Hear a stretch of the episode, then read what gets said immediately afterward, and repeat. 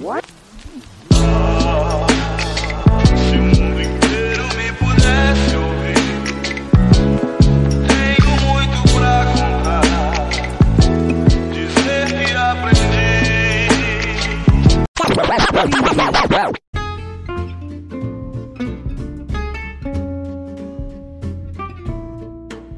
dia, boa tarde, boa noite. Esse é o Sinta Síntese, o seu podcast. Eu sou Zulu Atual e falo diretamente aqui de Curicica e hoje a gente vai conversar sobre o palhaço. O que é ser palhaço, o que o palhaço faz, o que o palhaço sente. Para isso, a gente combinou, a gente chamou aqui para falar sobre toda essa palhaçada a Fernanda da companhia Dois Banquinhos. Fernanda, tudo bem com você? Olá, tudo bem? Tudo na paz. E com você? Na paz, eu tô na paz, melhor agora.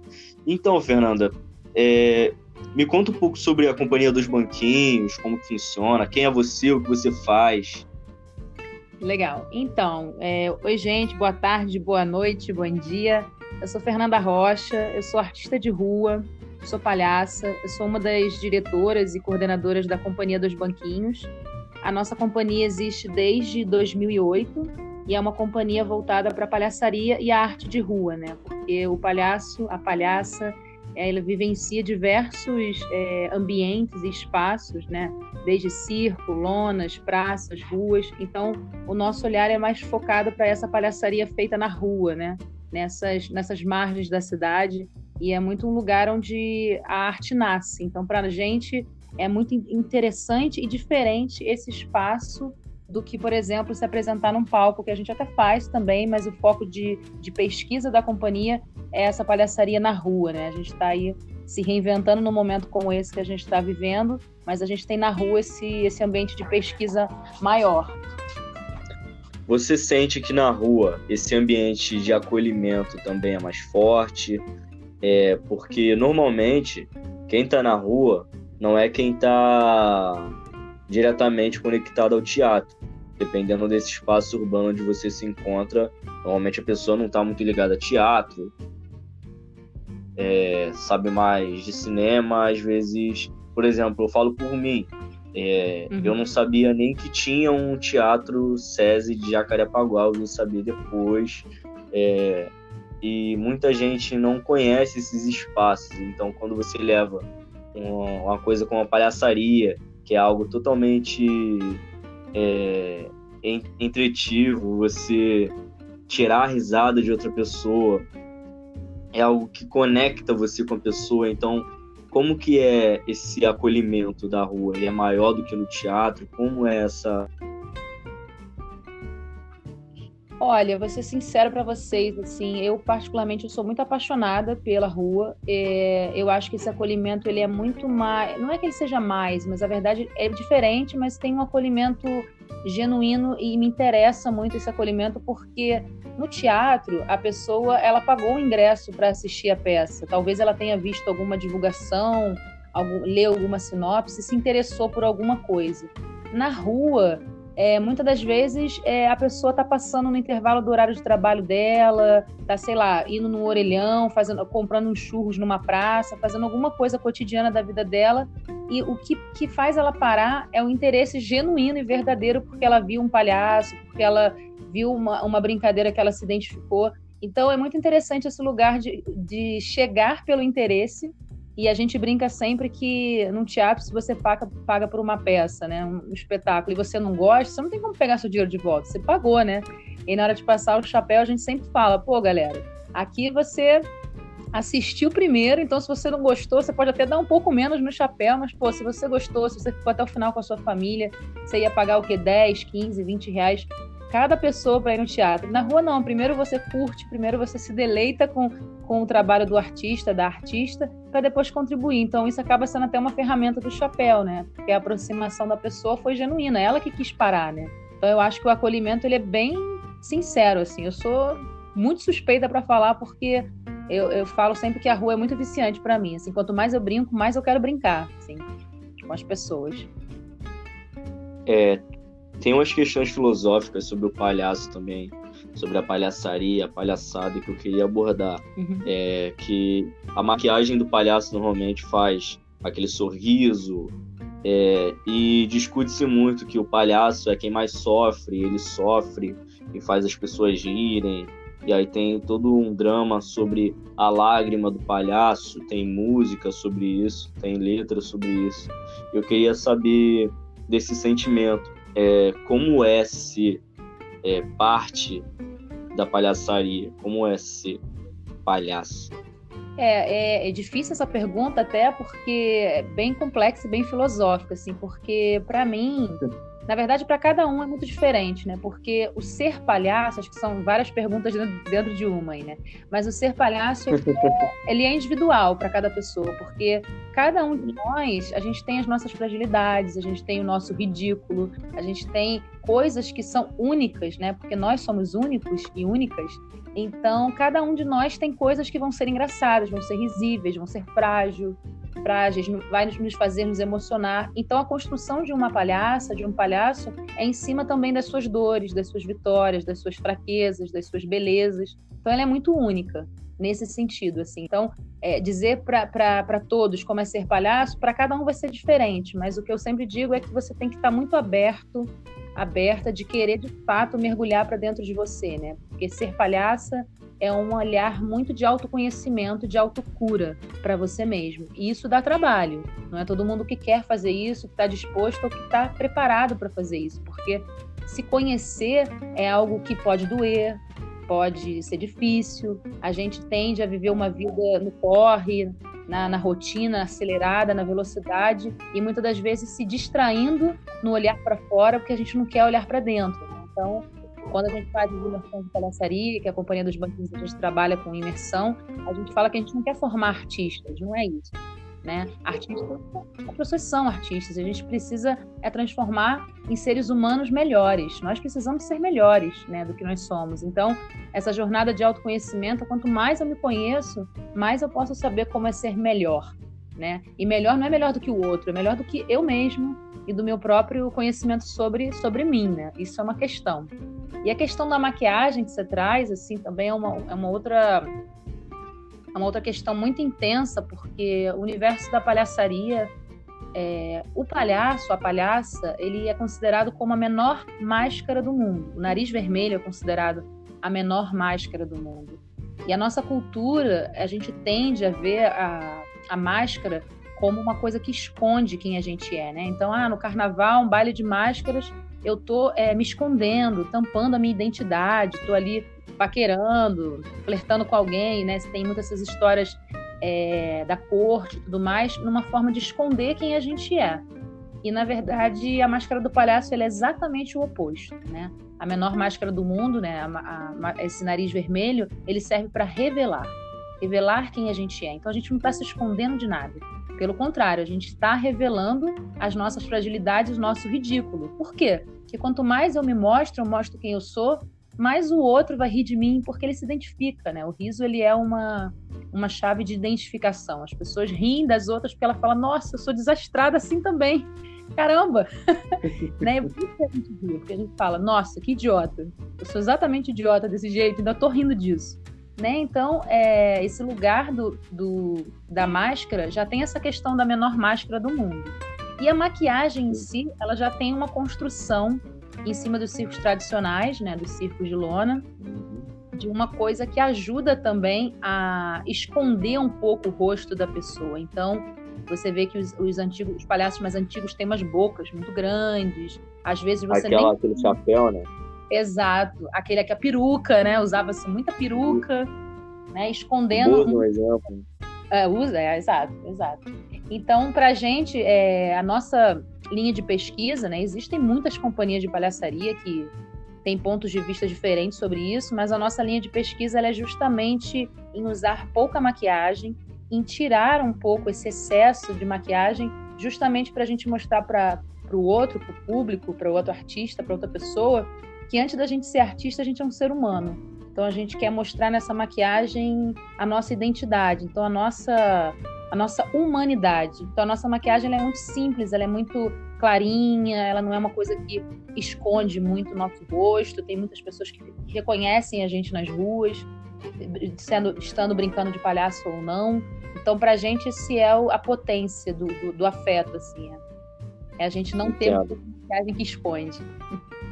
Então, é, sobre isso eu estava fazendo a reflexão sobre hum. as suas palavras e que muita gente fala assim, ah, não sei quem me fez palhaço, eu fui um palhaço, sempre numa questão pejorativa.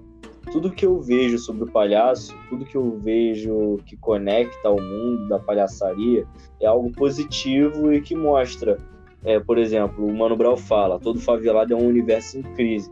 Eu vejo todo palhaço como um universo em, um universo em reconstrução. Esse olhar para dentro, de se reconhecer, de se reconstruir e construir, é, se desconstruir e construir coisas positivas para, ou através do desastre, botar o sorriso no rosto de alguém. Uhum. Sobre essa questão da maquiagem, eu estava conversando sobre isso porque alguns palhaços faziam um desenho de lágrimas e tal, mas essa questão da identidade ela é muito marcante. É, é muito interessante ver como que vocês lidam com a questão da identidade, que é a menor máscara do mundo, e às vezes eu não lembro se, se foi de vocês que eu vi que não era nem o nariz, era só um ponto vermelho no meio do nariz. É e tudo que englobava que era um palhaço de fato não precisava dizer eu sou um palhaço, era só o gesto, a palhaçada, a brincadeira que deixava todo mundo feliz, às vezes no momento de crise. Eu acho isso muito importante porque é, o palhaço, a, descon, a descontração, essa, esse riso frouxo que causa, toda essa palhaçada quase que infantil que conecta todo mundo por uma questão simples, todo mundo já fez ou cometeu algum erro desastroso ou engraçado e essa conexão através do ah, eu também sou assim, é, essa conexão de identidade às vezes torna a máscara não uma questão primordial, mas uma questão de posição, como eu poderia estar naquela posição também. É, ah, eu é... também poderia ser. Vocês já sentiram que inspiraram alguém a se tornar um palhaço ou a participar desse movimento? Já, já.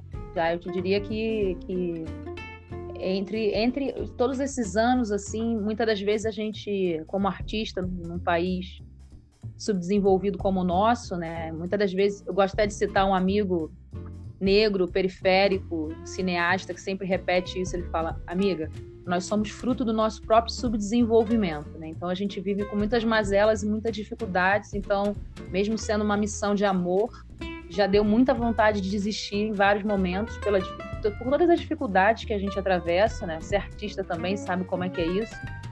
Mas se tem uma coisa que é maravilhosa, assim, é você ouvir o relato de uma pessoa quando diz: Nossa, vocês mudaram a minha vida, vocês me inspiraram a ser diferente, a ser melhor.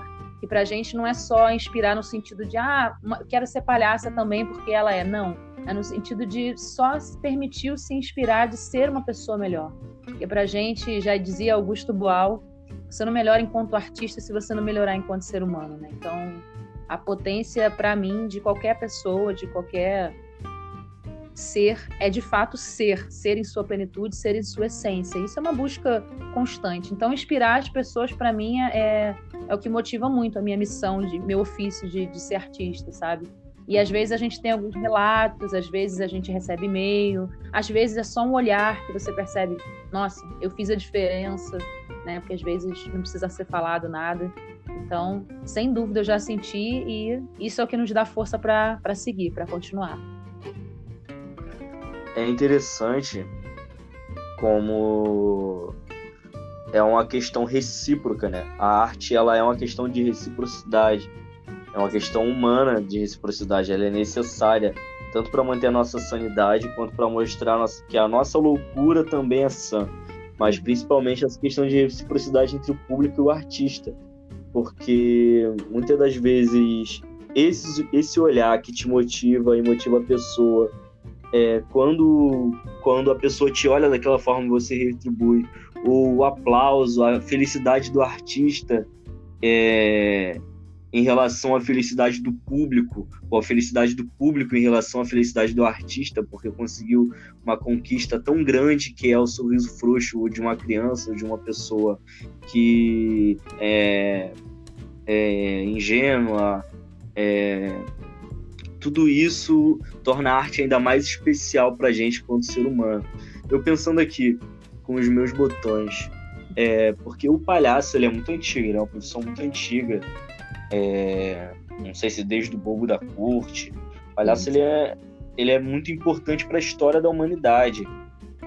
E desde muito tempo eu vejo que se tornou muito mais teatral, ou seja, está muito mais no ambiente do teatro do que no ambiente da televisão. Porque no ambiente da televisão, os teatros que mais se destacam são aqueles mais para o público infantil, que vende brinquedo, mas o palhaço, de fato, aquele que, que, que poderia estar nos filmes, que poderia estar nas séries, ele está mais no teatro, porque tem essa questão do ao vivo também da conexão com o público que eu acho até importante demais para a profissão. O que você poderia me dizer sobre isso? É, na verdade, é, também são várias questões. Você falou várias, várias vezes sobre a questão da ingenuidade. Isso é uma coisa muito interessante e importante de ressaltar no humor da palhaçaria, assim, porque existem vários tipos de humor.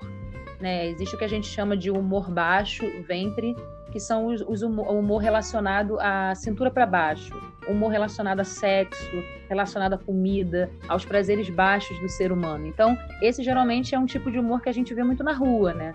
Você tá vendo um, um comediante fazer esse humor sobre sexo, todo mundo ri, todo mundo se identifica e tal. Que é um humor mais popular, vamos dizer assim, mais rua. Na rua a gente joga isso, funciona. Aí você tem o humor da cabeça para do pescoço para cima, assim, do peito para cima, que é um, um, humor muito intelectual, é uma piada sobre Nietzsche que não é todo mundo que vai entender, vai sentir, vai rir, vai se identificar, né? Que é um humor mais é, racional, mais muito cabeça, assim, e tal. E a gente tem o humor que para mim é o humor mais revolucionário, né? A toa que trabalha com isso, que é o humor no entre, é entre é esse humor mais mental e esse humor de, do baixo ventre que a gente chama, que é o humor do afeto, é tudo que passa pelo coração. Né? Por isso que tem esse lugar da ingenuidade da, da palhaçaria, porque é aí que está a palhaçaria, nesse meio. Por isso que muitas das vezes se fala que ah, mas o palhaço serve para rir. Não necessariamente. O palhaço não serve só para rir. Né? Passa pelo coração, a gente ri, se emociona e chora também com o palhaço, com uma palhaça. Então, esse lugar da ingenuidade se colocou muito, a nossa cultura colocou muito a palhaçaria no lugar de, de ser só para criança, é uma coisa de recreação, botou muita cor, muitos figurinos exagerados e tudo mais, mas a gente percebe que, na verdade, é, quem menos precisa da palhaçaria são as crianças, na verdade. Quem mais precisa são os adultos. Por quê? Porque a criança ela tem na sua essência, na sua plenitude, essa ingenuidade, essa sinceridade de ser quem ela, quem ela é e não tá nem aí para ninguém, e tá tudo certo. E caí, levantei, tô continuando andando e tá tudo certo. A gente é que tem esse lugar de julgamento, de usar várias máscaras sociais para nos esconder de quem a gente é. Então são os adultos que mais precisam. Na verdade, coloca-se o palhaço, a palhaçaria nesse lugar de, de, de festas infantis para as crianças. A gente sempre convida e quer que os pais estejam com a gente, por, justamente por isso, porque esse produto onde se colocou a palhaçaria na televisão, então eu tenho um certo medo, assim, de, de, de de infantilizando a voz da, da palhaçaria. Ai, vamos lá, vamos escovar os dentes e tudo mais.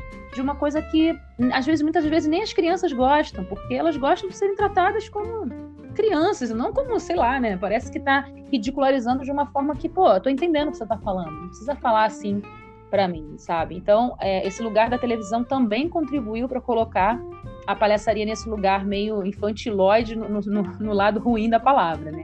E tem também Sim. o papel do cinema, que contribuiu também de um lado é, assustador, né, colocando esse lugar do palhaço, desse ser é, relacionado com a infância, com a ingenuidade, colocou nesses lugares de filmes de terror. Então isso também contribuiu para um, um lugar que as pessoas ficavam muito com medo de palhaço. Existe uma fobia real, né, tem até nome, courofobia, são pessoas que têm medo de palhaço. palhaço. Eu mesmo, quando era criança, eu tinha.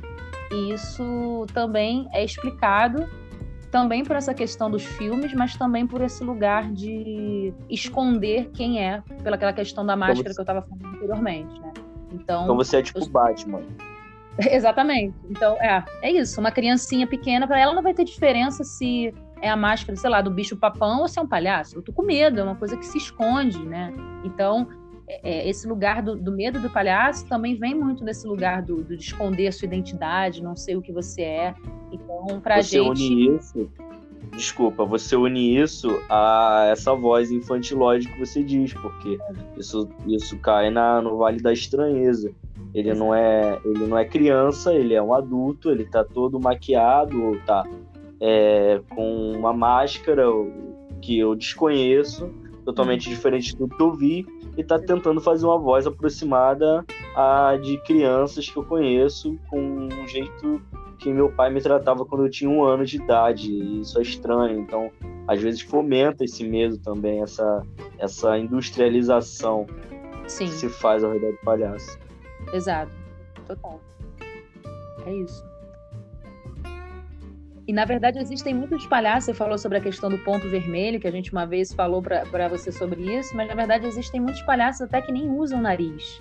Né? E isso, isso é muito importante ser falado, porque apesar de ser considerada a menor máscara do mundo, você não precisa necessariamente ter um nariz vermelho para ser palhaço.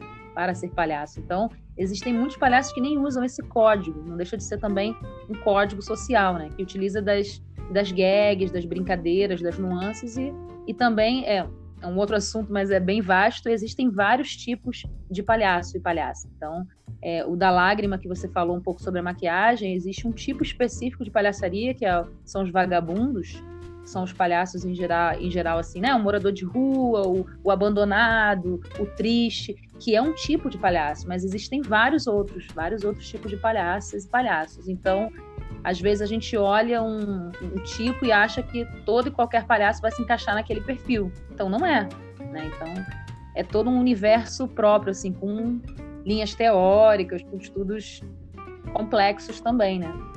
E apaixonante. É. Perfeito. Eu tô apaixonado aqui por, por essa profissão. Queria te perguntar, qual é a linha que você segue? É, nós da companhia, porque eu quando cheguei na, na palhaçaria foi, eu comecei a, a universo da palhaçaria em 2010 na companhia dos banquinhos. Então a companhia já existia e ela já tinha uma linha de pesquisa. E por acaso eu me envolvi, gostei e segui, apesar de ter na época conhecido algumas outras, eu adentrei por esse universo, né? Que é a palhaçaria de rua, que é o que a gente gosta bastante dessa pesquisa, e também, para a gente, existe aí várias discussões sobre o tema. Existem pessoas que pensam diferente e tal, e tudo bem. Que para a gente é importante, que é o palhaço como um não personagem, um lugar de um não personagem. Porque existem as pessoas, os amigos, que são atores, excelentes atores, e que se apropriam das técnicas da palhaçaria de modo genuíno e maravilhosos, é, conseguem, como excelentes atores, repetir tão bem e fazer tão bem, e que são palhaços. Ótimo, show, não é melhor nem pior. Só que o nosso lugar de verdade, ele é um lugar do ser palhaço, ser palhaço enquanto uma filosofia de vida. É claro que quando eu estou brincando de palhaço, palhaço com as pessoas, palhaçaria com as pessoas, eu tenho um estado um estado cênico diferente, né? Mas ele, para nós, não é um lugar de um personagem, de uma de uma persona que a gente cria. É o nosso alter ego, somos nós, somos, é o meu ridículo. Então, às vezes, a minha voz muda, também muda. Mas é muda porque quando eu tô com o meu gato, eu falo assim, fofa, adoro agarrar ele. Mas não é porque eu tô preocupada que o público tem que mudar a minha voz porque minha personagem que eu criei. Não. Não é por isso, não é esse lugar de, de, de criar essa persona com outra história, né? Porque no teatro a gente tem esse lugar de se criar uma persona, um, um, personagem que tem uma história, que tem uma mãe que foi abusada, como é que funciona até chegar ali naquele momento. E para a gente tem esse lugar diferente, tem uma verdade que nos atravessa enquanto ser, né? Então eu sou uma pessoa, por exemplo, da minha natureza, que eu falo muito. Ele deve ter percebido, né? Que eu falo bastante. Então, certamente, a minha palhaça, ela vai reverberar isso, né? Por mais que eu brinque, já fiz espetáculo de mímicos e tudo mais, ela vai reverberar quem eu sou, né? Vou brincar com isso, vou ridicularizar, vou, vou brincar com o meu próprio ridículo. Então, o, a linha de pesquisa que a Companhia dos Banquinhos faz, que é nesse lugar do, do não, não personagem, e também da palhaçaria de rua, foi o que me encantou, até porque eu venho de uma formação de dança, sou formada em dança, trabalho, sou professora, educadora, né, trabalho, sou bailarina, bailarina também. Então eu venho de uma, de uma formação muito a dança tem esse lugar de muito rigor, de muita perfeição. Você tem que ser magra, você tem que isso, você tem que aquilo. Então isso já moldou um corpo muito.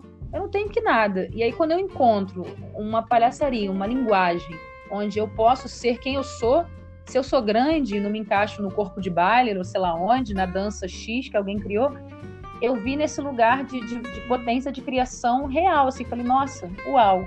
Então, aqui não importa se eu sou grande, se eu sou gorda, se eu sou, se eu não me encaixo nesse nesse padrão. Então, para mim, a palhaçaria foi potente com esse viés de pesquisa, assim. Dentro da companhia também faço esse trabalho coletivo. É interessante é, você se encontrar nisso. Eu estava fazendo, pensando aqui que também um dos fatores de identidade com o palhaço é que todo mundo pode calçar, todo mundo pode se pôr nos sapatos do palhaço ou da palhaça. Todo mundo pode se pôr naquela, naquela posição de ridículo. E eu vejo você falando de ridículo demais. Essa posição do ridículo do palhaço. E o meu ridículo, o ridículo do palhaço, o meu ridículo. E eu acho muito interessante essa questão do ridículo do palhaço, de como que, que um, uma chave, um estopim, um, uma faísca desse ridículo em um momento, às vezes, nada a ver, um momento que você nem tá esperando, você tá lá de boa, do nada entra no ridículo, ou já tava no ridículo e você nem percebeu, mas dá aquele estalo, e aí você, você entende, você ri, você se diverte. Sim. E, cara, ouvindo aqui você falando sobre o ridículo, eu tava pensando, é, como que é, o que, que, que é exatamente esse ridículo? E eu penso que não tem como definir. Eu acho que é, você poderia falar melhor sobre isso, mas eu acho que é, é uma questão que flui por osmose, é, que você encontra enquanto pratica, enquanto faz. Tal. Não sei se é uma coisa que você entra em reflexão, que você medita como Buda e encontra o seu ridículo como uma questão de chakra, sei lá, uma parada assim. Não, eu não é entendo mais... que seja essa questão de prática mesmo. Você é fazendo e você, caraca, esse é o meu ridículo, e se soltando, sei lá, e nossa, eu fiz isso daqui mesmo, ou sei lá, tá ligado? Porque. É, mas eu acho que, que tá da verdade, muitas das vezes, é, você, às vezes você faz uma coisa que é ridícula e você é inconsciente, você não, você não se liga que é ridículo. Então, tá aí um, um lugar que os mestres são muito importantes, né? No Brasil, não existe uma formação de palhaçaria. É, talvez uns seis anos, sete anos atrás, começou-se uma escola de palhaço dentro da Escola Nacional de Circo, mas nunca existiu no Brasil uma formação de palhaçaria. Todo mundo que é palhaço, que é palhaça, começou fazendo com mestres. Então vinha um mestre, sei lá, argentino, né? Eu fiz com o Tchacovati, que é um palhaço argentino, e outros também. Então as pessoas começavam assim, com mestres. Então muitas das vezes o mestre, ele, através das suas brincadeiras, do seu jogo, da, da própria oficina em si você fazendo, eles identificavam muitas das vezes, nossa, você não tem noção como você roendo a unha é ridículo, é muito bom isso. Sempre que você se pegar nesse lugar, não para, continua, investe nisso. Então, o, o, mestre ele também tem essa função, né? Tem coisas que a gente faz inconsciente e a gente não tem noção que é ridículo, né? Eu fico extremamente estressada quando eu tô perdida, é, tô dirigindo e eu fico perdida, eu fico muito estressada, eu me transformo assim. E eu nunca me dei conta de que como eu era engraçada fazendo isso, assim, é estressante, mas ao mesmo tempo a pessoa que estava perto de mim, várias pessoas, amigos mesmo, nem palhaços eram, falava gente, começavam a rir. A Fernanda tá alteradíssima. E aí você começa a ter esse senso de observação sobre, sobre você. Não é uma representação, é sobre você, no seu dia a dia, na sua vida. E isso é uma coisa que você pode estimular nas imersões, a gente estimula esse processo, mas não é nada assim como você falou de vou parar aqui e meditar. como o Buda, não, ele é muito mais divertido, intuitivo. Estado de palhaço. você vai ganhando. Agora, é claro, quando você ganha de alguém, um presente, assim, né? Porque às vezes a gente, a gente chama isso de presente, né? Porque são presente. Cara, isso é muito bom. Repete. Isso, em geral, não acontece assim com todo mundo. Você mesmo vai se descobrindo e vai achando esses gatilhos também. De, pô, fiz isso aqui, comunicou, a plateia riu, vou fazer de novo, vou investir nisso. Pô, as pessoas se identificaram. Foi divertido para todo mundo, não foi só para mim. Né? E o segredo pra gente é você se divertir, porque se você não se diverte, o público não vai se divertir. Né? Tem isso também, tem esse lugar. É sobre aquela questão da reciprocidade, né? É a empatia coletiva, a empatia entre o artista e o público, porque o público são diversos universos totalmente complexos, em crise e que às vezes necessitam daquele momento porque estão passando por uma crise extrema. Claro. Eu acho muito interessante. É... Eu nunca tinha parado para pensar sobre essa questão dos mestres, porque eu nunca tinha ouvido falar sobre isso. Para mim, tinha uma questão com um circo, uma parada de teatro. Aí eu descobri agora com você que não, não existia uma escola de palhaço no Brasil ou não existe? São distintos, né? Existem escolas de, de, de, formação de teatro que dentro das formações de teatro você vai ter, vai ter uma palhaço, um palhaço que vai dar uma aula pontual ali como uma, uma prática pontual, mas é, geralmente a maior parte das, dos palhaços e palhaças faziam nesse sentido de workshops com mestres. Assim. Agora, tem também a, a, passa, a, passagem de geração em geração. Então, se o, o, seu pai era um palhaço de um circo tal, conforme ele ia ficar, é, o filho nascia, ele ia crescendo, ele ia vendo o pai brincar no picadeiro. E com isso ele ia se envolvendo, ele ia brincando junto. Muitas famílias né, de circo brincam é, dentro do picadeiro, o pai, a mãe e o filho. Ou às vezes um, dois irmãos e um filho, os sobrinhos e tal. E com isso, conforme o, a criança vai crescendo e o pai, o avô vai falecendo, eles vão substituindo os palhaços no circo. Então também tem esse lugar muito intuitivo. A palhaçaria, assim como os griots, como né, os nossos povos originários, né? Ela, ela é uma tradição oral, né? Ela é uma tradição passada de uma pessoa para outra. Quando a gente fala mestres, tem muito nesse lugar. Né? Existe muita bibliografia nesse sentido, muita não, existe um pouco de bibliografia, mas também é uma, é uma cultura de oralidade, né? Então tem esse lugar, né? De, de, de uma prática passada de geração em geração. É, nesse ponto sobre a palavra ser sagrada, né? Porque hum. também é uma coisa que você aprende praticando, você se descobre praticando, você não descobre só refletindo sobre os momentos e tal. Muito disso é a prática, o, não a repetição, mas a reflexão sobre a prática é, de se entender como palhaço e dos seus momentos. Sim. Eu sim, acho que é muito interessante essa questão de passar de pai para filho, do filho para o neto, porque parece uma questão de dinastia, uma questão hereditária. Uhum. É, eu, eu entendo o palhaço como um dos pontos auge do circo, não sei se em alguns eles é, apresentam e tal. Vocês já tiveram participação em algum circo, em alguma coisa do tipo? Tiveram esse tipo de contato? Não, a Companhia dos Banquinhos, desde que eu entrei, eu entrei em 2010, eu nunca tive participação num circo. Assim, a gente já trabalhou com vários artistas, né, é, na rua. É, a gente fala que nós somos um circo sem lona, né? Mas a gente já trabalhou com vários artistas circenses de tradição de circo com a gente na companhia, brincando com a gente na rua, mas não que a gente é, entrou junto e foi trabalhar como uma trupe de um, de um circo tradicional, não.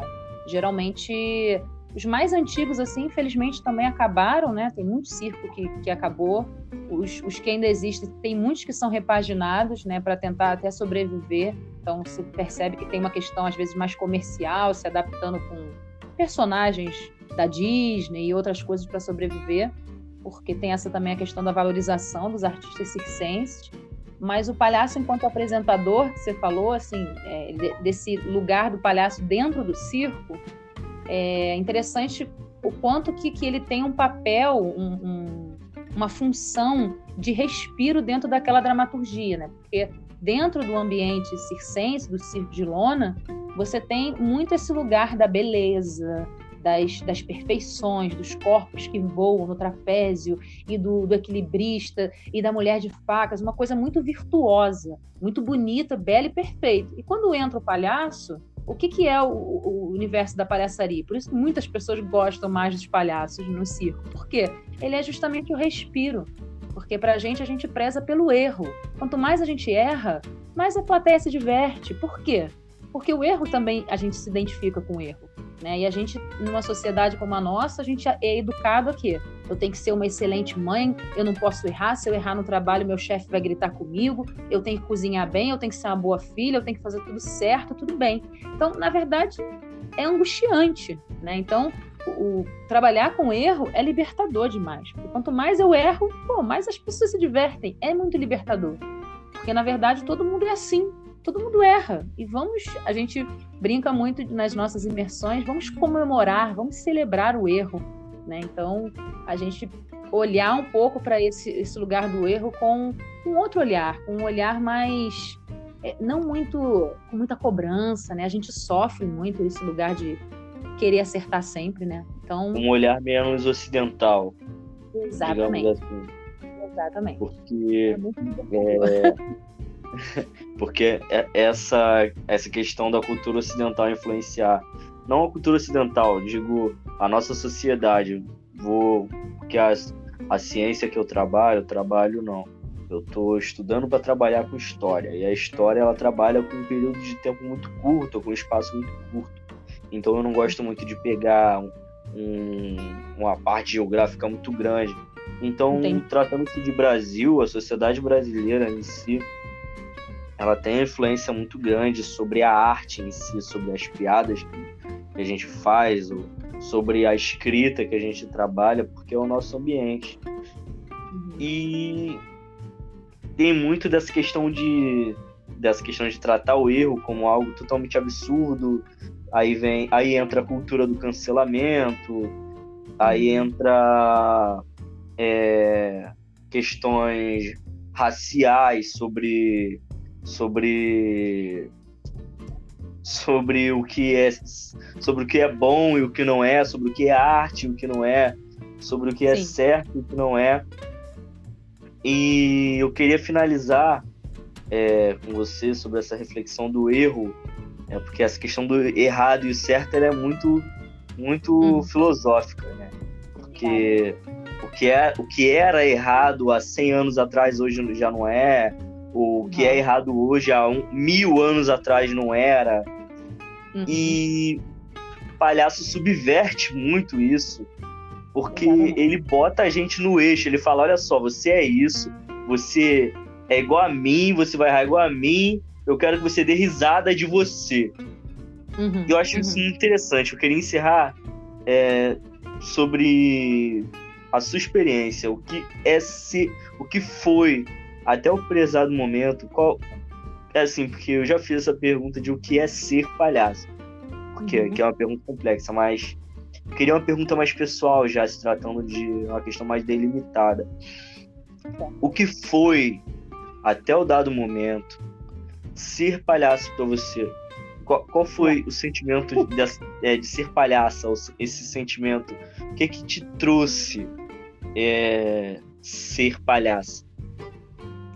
Uau, essa pergunta para encerrar tá maravilhosa. É, eu acho assim, para mim é um pouco até piegas, assim, romântico, essa coisa que as pessoas falam, ah, a arte salva. Eu falei, calma, gente. Eu sempre brinco que calma, porque a gente tende a olhar para um lugar, para coisa que a gente gosta, para o que a gente pesquisa, como uma coisa que todo mundo tem que amar. E talvez nem todo mundo ame, tudo bem. Né? Então, longe de ser uma coisa, ah, a arte salva, mas sobre a minha própria história, sobre o meu ponto de vista, que é o que eu posso falar, né? sobre o meu lugar de fala, para mim, a palhaçaria ela me salvou nesse lugar do perfeccionismo, nesse lugar, como eu te disse, da, da formação em dança que eu sempre tive, que eu ficava tentando me enquadrar numa coisa para poder conseguir dançar mais, melhor, então sempre comparando com o outro. Então, que a gente tem uma cultura muito competitiva, né? O capitalismo leva a gente para esse lugar e tal, e a dança, a dança como competição, todos esses lugares que eu particularmente não acredito, não acredito em julgar a arte, competição, nada disso. Então, isso me levava para um lugar que você não está sendo genuinamente quem você é. Então, para mim, o ser palhaço de 2010 para cá, esse ano eu faço 10 anos de, de pesquisa né, nesse ofício, ele foi libertador nesse lugar, no lugar de, de, eu me livrar desse perfeccionismo e me salvar de eu genuinamente entender a potência que eu sou sendo Fernanda. E é muito bom também. A gente precisa ter uma pessoa sendo Fernanda, que seja grande, que não se ajusta lá na frente, no, no, no balé clássico, porque todo mundo ria. Ou, sei lá, que, que, que vai ficar também na frente, mas que de outra forma. Então, é, é tão louco os lugares que a gente se exige e se coloca por pressão do outro, por pressão da sociedade, por pressão dos códigos, das condutas sociais, que quando você se vê num, num, universo de autoconhecimento tão complexo, mas tão genuíno como a palhaçaria, eu falei, por que eu não descobri a palhaçaria antes? Cara, eu acho que eu sempre fui palhaço e não sabia. Né? Eu me lembro que a minha primeira oficina de palhaçaria que eu fui aluna, eu saí de lá com a sensação assim, nossa, gente, acho que eu sempre fui palhaço e não sabia. Então, quando você sai com a sensação, acho que é porque você se encontrou de verdade, né? Então, para mim a palhaçaria tem esse lugar, assim, ela me me resgatou a minha essência de me aceitar, minha aceitação e de potencializar quem eu sou, não só de aceitar, né? Porque não é aceitar de uma forma passiva, aceitar e potencializar sem medo. Sem medo. É, a partir dessa reflexão, eu queria perguntar se você tem é, alguma coisa para divulgar, se você quer falar sobre alguma coisa para finalizar. É, como a gente está aí no momento de, de pandemia, a gente está se reinventando enquanto companhia. Esse ano a companhia faz 12 anos, né, como eu falei para vocês. E nós fazemos desde 2012 um encontro chamado C2B Encontro, que é um espaço onde várias pessoas, independente de serem artistas ou não, podem estar juntas se encontrando e falando, fazendo, falando sobre arte. Então, seja lendo um, um, texto que a pessoa tem na gaveta, seja cantando uma música, sapateando, dançando, o que seja. Isso a gente faz desde 2012 de modo presencial, né? Como a gente está vivendo esse momento de pandemia, a gente começou a fazer no nosso canal no YouTube. É, esse C2B Encontro acontece todo último domingo do mês, né? Cada mês tem uma temática diferente. Esse mês de maio que passou foi a temática das mães, e o próximo mês vai ser o orgulho é, LGBTQI+, então a gente recebe amigos, artistas ou não, porque todos nós temos intuitos, né, investigações criativas dentro da gente, independente de ser artista, para trocar. Então, todo último domingo do mês, no canal do YouTube, é CIA Dois Banquinhos, o número 2, né, CIA Dois Banquinhos, a gente está lá fazendo esse encontro onde o afeto é revolucionário. E a gente está sempre também é, fazendo os conteúdos semanais. Toda quarta e sexta a gente está lançando vídeos também novos no canal. Então, convidar a galera para conhecer um pouco do trabalho, seguir a gente também no Instagram, no Facebook, todas as redes é CIA, CIA, CIA, dois banquinhos. Esse é o convite para vocês aí para conhecer mais de perto o nosso trabalho. Com essa reflexão de que o afeto é revolucionário, você quer deixar uma última frase? eu acho que essa já resume bacana. Eu gosto muito dessa frase e acho que essa é um, é um momento que a gente está mais ainda refletindo e precisando desse, desse afeto revolucionário e mais empatia, por favor, né? É isso. E sejam é. ridículos, né? é ótimo. Celebrem o erro, sejam ridículos e sejam felizes com o seu ridículo.